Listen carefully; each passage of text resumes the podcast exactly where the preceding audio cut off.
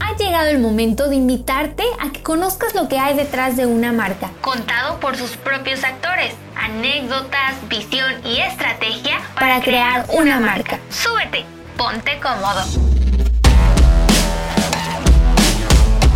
Bienvenidos a esto que es Historias para crear una marca. En el marco de los 20 años de SEAT en nuestro país, uno de los modelos más icónicos ha sido, sin lugar a dudas, el SEAT León, que finalmente la espera ha terminado. Esta cuarta generación de uno de los hatchback más populares del mercado ya lo tenemos en México.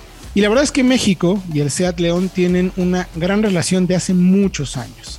Insisto, desde hace 20 años que la marca llegó a nuestro país, este popular hatchback ha sido la piedra angular del crecimiento y aceptación que la marca ha tenido en nuestro país. Para ello, vamos a platicar el equipo de Solo Autos Vaya Autología sobre las características que creemos que han hecho a León, además de un icono para la marca, uno de los coches más importantes del segmento y que ha logrado tener una cantidad de seguidores que muy pocos modelos y marcas pueden presumir.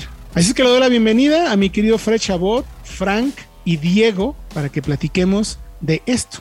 El nuevo Seat León que está en nuestro mercado. Mi querido Fredo, un auto que lo hemos podido manejar en diversas ocasiones y que destaca principalmente porque no me dejarás mentir y no me dejará mentir ninguno de ustedes, da un brinco importante. Eh, me parece que es el primer paso para la maduración de SEAT a nivel mundial. Lo que representa la marca después de todo lo que ha estado y el paso por nuestro país, el nuevo León da un brinco importante en muchos aspectos que madura, me parece, la percepción de la marca.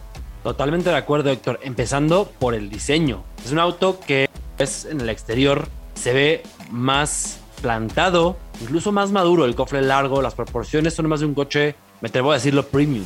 Porque me parece que es la impresión que me da hasta el interior con el tema de la tecnología y de la digitalización absoluta, que habla mucho de la inversión que ha hecho la marca SEAT para seguir apostando por la mayor tecnología de conectividad en sus autos y lo que viene. E, eso es un tema importante, mi querido Fred, porque mm, queda muy claro que SEAT ha sido desde que llegó a nuestro mercado una marca que siempre quiso mostrarse como una marca distinta, pero eh, no por un tema solamente de diseño, que sí es importante, sino como bien mencionas, un tema de tecnología, de desarrollo, de manejo, de calidad de materiales, de propuesta de experiencia en general. Mi querido Diego, es una generación más grande, sigue siendo igual, de un cinco puertas, como lo conocemos en, en los últimos años, pero que apuesta un poco más por el espacio, ¿no?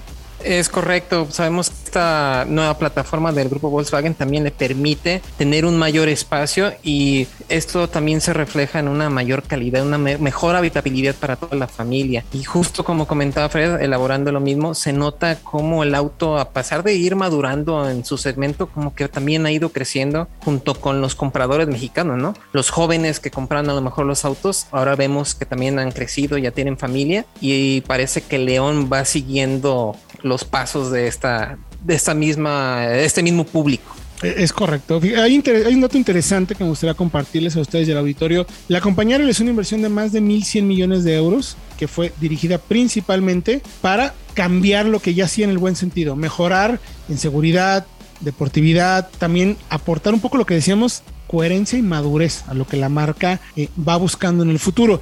A mí lo que personalmente me agrada mucho, mi querido Frank, Diego y Fred, es el trabajo eh, que ha hecho en iluminación. Está claro y, basta que veamos modelos anteriores de León, como el tema de iluminación siempre ha sido uno de los puntos clave para la marca le ha invertido mucho. Llegamos a tener algunas eh, charlas y algunos workshops con gente en España para platicarnos únicamente del tema de iluminación, tanto exterior como interior. O sea, cómo la marca le ha puesto eh, mucho valor en este sentido, porque una de las cosas que más me gusta, eh, mi querido no me dejarás mentir, es esta luz trasera que le llaman coast to coast que se están volviendo sellos. O sea, no hay. Hoy en día, si ves un, un SEAT en la calle, y particularmente un León, lo ubicas inmediatamente por el tema del sello del lumínico, ¿no? Por así decirlo. Totalmente de acuerdo. Desde la parte posterior, como mencionas, con esta eh, luz infinita, hasta la parte frontal. Recuerdo desde que llegó el León a México, el tema de la iluminación era clave, porque en el exterior, ¿cuántos no, digamos, vadeábamos por el tema de los faros de xenón. Literal. Autonivelables. Y es un tema de tecnología que sí le, le da, digamos, vista al auto, pero también va de la mano de la seguridad. Totalmente. No es solamente lo bonito que se pueda ver. Ayuda a que el coche sea más seguro manejando en todo tipo de circunstancias. Y, también ese aporte tecnológico, porque a mí personalmente sí me gustan mucho las intermitentes dinámicas, esas que se van moviendo cuando pones direccionales o intermitentes. Tenemos faros full LED, como mencionas, y las luces de bienvenida, que te dice hola esa proyección que te da sobre el piso, eh, algo, son esos pequeños detalles que vuelven, a, que vuelven al, león muy único, ¿no? Incluso la iluminación ambiental en el interior y la iluminación LED en el interior, que cambian completamente la atmósfera del auto, me atrevo a decir. Tienes esta pequeña tira de luz en las puertas, tienes también la, luz de lectura de LED que cambia tal cual el tono del auto. Sí, sí, te insisto mucho con el tema tecnológico. Frank, por dentro eh, lo vemos como más milibanista, más tecnológico.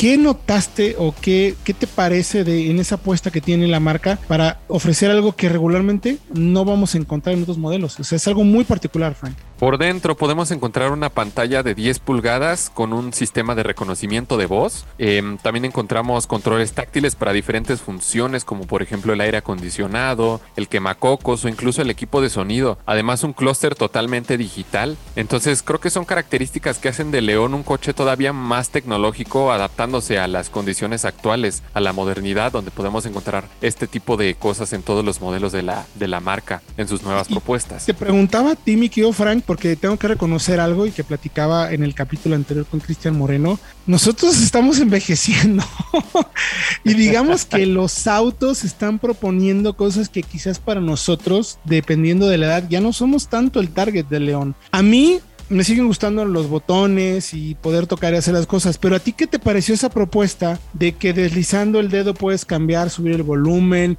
eh, eh, cambiar la temperatura? Abrir el quemacocos o cerrarlo, las luces táctiles. O sea, ¿a ti qué sensación te genera? A mí, te digo, me, gustaría todavía el tema de los botoncitos y cosas, pero pues tiene que ver realmente con un tema de edad. O sea, no es que ergonómicamente no sea bueno, al contrario, funciona muy bien, pero me siento como, pues, como viejo, lo tengo que decir. Funciona bien, sí, pero la verdad, en lo personal, a mí me gusta todavía las perillas, como por ejemplo para el volumen, para ajustar la temperatura del aire acondicionado, porque son esas cosas que si son touch, no las puedes operar mientras vas conduciendo. Entonces se te dificulta más, por ejemplo, poder bajar el volumen, poder contestar una llamada. Entonces creo que son esas características que todavía quisiéramos que se pudieran operar mediante las clásicas perillas. ¿A ti qué te parece, mi querido Fred? A mí me gusta, me parece que creo con Frank, por ahí las perillas al inicio pueden ser necesarias, pero lo platicaba en la presentación precisamente con Juan Pablo, el director de SEAT. Me decía, es que te vas a acostumbrar. Es que es por cómo estás acostumbrado a hacer las cosas de aquí a 20 años atrás. Correcto. Desde que aprendiste a usar el sistema de sonido de un auto. Ahora estamos innovando y no siempre es fácil aceptarlo, pero conforme empiezas a usar el auto y lo manejas, lo tienes una o dos semanas, entiendes por qué, entiendes cómo, y ya lo que parece, digamos, más complicado se vuelve súper intuitivo. Estoy totalmente de acuerdo contigo y se los quería preguntar porque justo eh, cuando tuvimos oportunidad de manejar el coche, al principio dije las perillas y todo, después extrañé el modo de operarse por comandos de voz táctiles porque es tan fácil como deslizar el dedo o incluso los controles en el volante, Fredo. Sí, y además, como no nada más es, es táctil el radio, cómo puedes encender las luces con el mando táctil y además este eh, siente cuando estás acercando el dedo al mando y enciende los controles para que sepas qué vas a tocar. Y además te retroalimenta con un áptico, una vibración ligera para que sepas qué hiciste. Lo mismo con la luz incluso de lectura. Puedes pasar el dedo y hace un sonido como un latido de corazón. Para que sepas que encendiste la luz en la pantalla táctil acercas el dedo y según lo que vayas a tocar, te abre el menú para que veas qué vas a hacer y lo hace más, más grande. Eso, eso a mí me encantó. Tiene un sensor de proximidad y cuando pones la mano en la zona en la que como bien se va a tocar, se abre el menú como diciéndote, estoy listo compadre, ¿a qué le vas a dar? Venga, venga, venga, venga. Eso me gustó mucho. Ahora, Diego, en términos de mecánica, ¿cómo llega el León? Ya lo conocemos, pero ¿cómo lo estuvimos evaluando? ¿Cómo, ¿Cómo lo hemos visto el coche con esta mecánica que me parece que apuesta un poco, insisto mucho, el tema de madurez?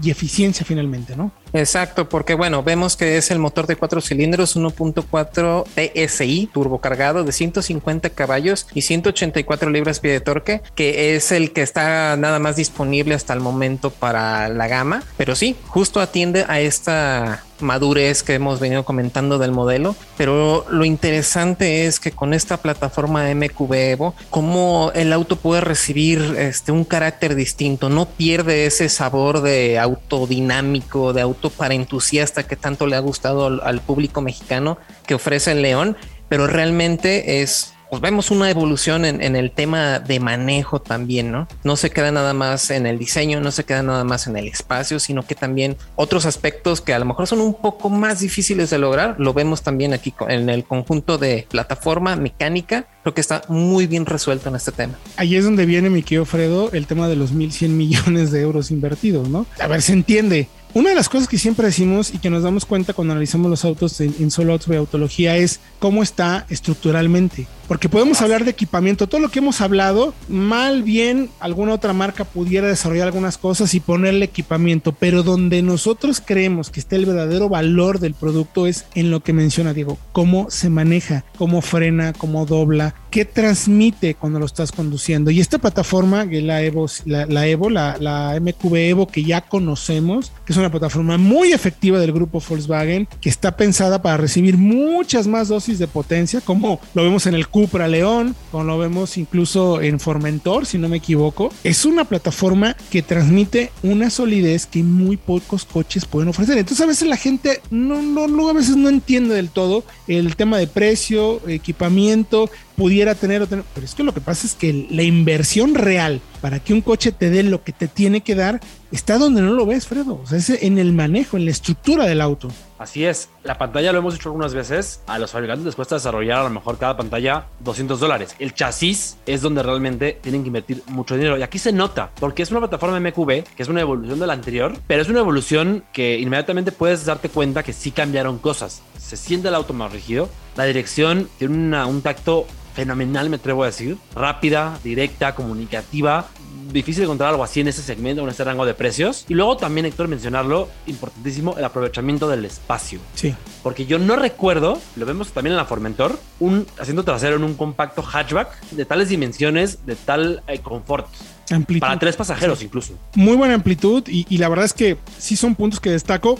Y luego ya cuando lo manejamos y que invitamos a que la gente lo maneje, no nos crean, no nos hagan caso. Súbanse, manéjenlo y se van a dar cuenta de lo bien armado que está el coche, lo mucho que transmite y lo maduro que se siente. Yo sí me atrevo a decirlo eh, totalmente respecto a los anteriores modelos. Los otros buscaban quizás conquistar un grupo joven, una, persona joven, dinámica, profesionista, muy moderna, que sí lo tienen este, pero alguien que hoy en día también valora un poquito más la tecnología y un manejo un poquito más refinado. No quiero llegar a decir premium porque el tema de premium luego puede ser malentendido en muchos aspectos, pero sí como una plataforma muy sólida y muy efectiva para que tengas un muy buen manejo. Eso me parece que fortalece la idea o la imagen que teníamos de ser como un coche que te gusta manejar, que disfrutas manejar y que además tiene eh, un nivel de calidad de materiales y de tecnología como estábamos mencionando que a mí me parece que pues una de las opciones más interesantes para aquellas personas que quieran un coche así. ¿Quieres tecnología y quieres buen manejo? La verdad es que me parece que León es una de las mejores opciones que van a poder encontrar en el mercado. Los invitamos a que lo manejen, chequen todos los análisis que hemos hecho dentro de soloautos.mx en diagonal noticias, donde tenemos las pruebas y los comparativos para que vean a qué nos referimos y al final decidirán qué les parece si es o no un coche que estaría de acuerdo con lo que ustedes están buscando. Mi querido Diego, mi querido Fran y mi querido Fred, la verdad es que me gustó mucho platicar un poco de la evolución de este modelo, lo que vemos en el nuevo Seat León en el mercado. Voy a insistir mucho, hay que dar la oportunidad que la gente lo conozca, lo vea y se dé cuenta cómo se maneja. Ya si no te gustó, no, bueno, pues ya será otra cosa. Vale, claro. Pero de que el coche tiene argumentos para ser uno de los más positivos del mercado, ya veremos. Y por ahí está claro que luego viene Cupra y luego vienen otros modelos que van a ser sumamente efectivos para mostrar las características. Gracias a todos por acompañarnos. Les recuerdo que esto es Historias para crear una marca. Hoy hablamos del Seat León, lo que representa esta nueva generación. Ya hablamos en los otros capítulos de la llegada de la marca y vamos a concluir esta serie de cuatro capítulos con Juan Pablo Gómez, quien es el director, el encargado, la máxima representación de Seat en México para que nos cuente el futuro, hacia dónde van,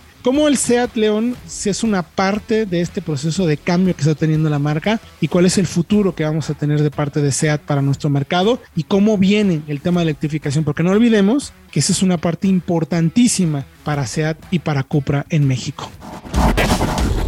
Mi nombre es Héctor Ocampo, gracias por acompañarnos aquí en Historias para crear una marca, los 20 años de SEAT en México su evolución, el Seat León y hacia dónde vamos a ir con la marca en el futuro. Nos escuchamos en el próximo capítulo.